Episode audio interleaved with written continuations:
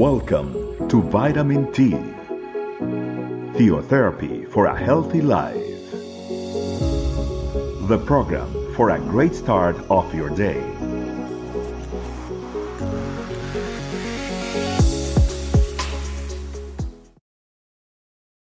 Hello, family. Welcome to a Vitamin T. It is a pleasure to be here with you all. And today, family, I'd like to share a topic that's called You Are Special. And for this, I'd like us to start with a passage that comes from Micah chapter 5, verse 2. But you, Bethlehem Ephrathah, though you are small among the clans of Judah, out of you will come for me one who will be ruler over Israel, whose origins are from of old, from ancient times. Family, today uh, we might be looking at a passage that is talking specifically about the uh, the prophecy of the Messiah the upcoming origins of Jesus Christ, particularly about the location, which uh, we're talking about Bethlehem. And uh, you might think, uh, you know, it's, it's just a prophecy. Um, uh, uh, it's the greatest prophecy, of course, uh, but it's no, it's, it doesn't go beyond that. Well, the message, family, today it's all about Bethlehem and what it meant. Right, geographically, Bethlehem it wasn't a significant place or a key geographical area in terms of commerce, in terms of you know, uh, population and so forth. It was a small town where uh, it was just uh, a number of families, a number of houses there, and it was just a town where people just passed by you to to commute any, anywhere from Egypt or any other, other Arabic locations. Well, family, in reflection, uh, we'll see how this place was chosen by the Lord. So Jesus Christ was going to be born, and you might think, you know, it's the Messiah it has to be a place that is special. But what's special about this small place? It didn't have any significance at the time. And that's a lot of the times our mentality, family, that we tend to think about that, uh, you know, whatever we are or whatever, um, you know, we we believe about ourselves, it's not enough to be deserving of of God's grace, of God's favor, of God's plans of God's miracles or blessings. And that's our mentality, family.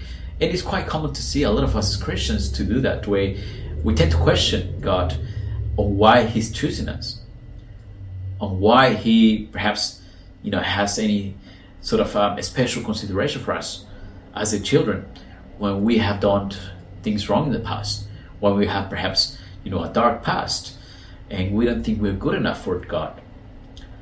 Well, family, with God, He thinks that each of us are special. Each of us has something that is special to Him, that He treasures Him. And we are definitely a treasure for Him. A family it's not about who you are, it's not about what you have achieved in your career, it's not about what you have done, what sort of mistakes you have committed. For God is not about merits, God is about grace. He has loved us unconditionally without looking at what we have done. And we tend to have this mentality, family, when we think to, tr- to try to do things to gain or earn God's favor. But it doesn't work that way, family. God already chose us, for God already loved us. So there's no need, family, to, to feel first, first of all, to feel that we're not good enough. And secondly, to feel that we need to do something to please Him, to earn His love. God has already given us a plan, His plans for our lives. And they're great plans, they're excellent plans. But we struggle a lot of times, family, to understand that we value to Him, that we tr- we are definitely His treasures. And Bethlehem being an insignificant, uh, perhaps town, perhaps area or location, geolocation. He was chosen to be a place where the Messiah was going to be born. And you might think, you know, it doesn't make any sense, but for God,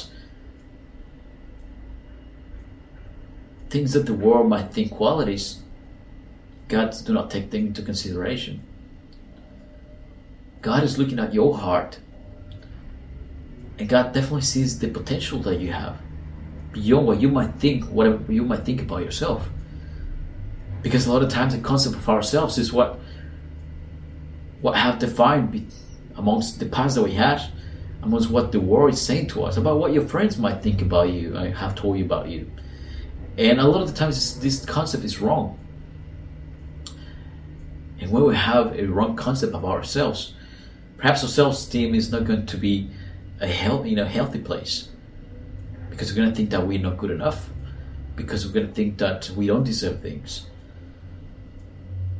So today, family, the Lord is inviting us to reflect on that. And He is definitely highlighting to you that He that you are a special treasure to Him. And He's got plans for you. And it doesn't matter what has happened in your life. It doesn't matter what you have done. What matters to Him is where you are now, is your heart. And He will definitely use you, no matter what's your background, no matter what you have done. The Lord glorifies glorifies Himself in the smallest, in the insignificant. So even if you think that you are someone that's not worth God's favor, God uses absolutely everyone and everything for His glory. But He's got great plans for us, family. So, having said that, I invite you to pray. Thank you, Lord, for the opportunity that you have given us to understand that you loved us all. That we are worthy enough for you, Lord, and you treasure us. And we are special in your heart. Thank you, Lord, because a lot of times we had the misconception to think that we are not good enough for you and we need and we need to do different things